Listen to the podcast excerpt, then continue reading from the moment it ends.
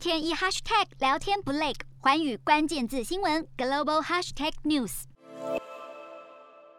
日本政府的内阁会议在二十四号通过了二零二二年的年度总预算草案。新一年的支出总预算超越了一百零七兆日元，比前一年度的总预算多出了将近一兆日元的额度，创下历史新高。主要的支出项目中包含了七十五岁以上国民的医疗与看护费用，还有偿还国债与利息的国债费用。但其中最令人注目的是高达五兆多日元的国家防卫费。日本内阁曾经在一九七六年定下每年国家防卫经费不能超过国内 GDP 的百分之一这样的框架限制。如今却打破这项规定，是因为日本当局研判国家的国安形势日益严峻，突破经费限制的时机已然成熟。日韩焦点全面掌握，东亚局势全球关注。我是主播刘以晴，全新节目《寰宇看东亚》，锁定每周四晚间九点，寰宇新闻 MOD 五零一中加八五开破二二二，以及晚间十点，寰宇新闻 YouTube 频道播出。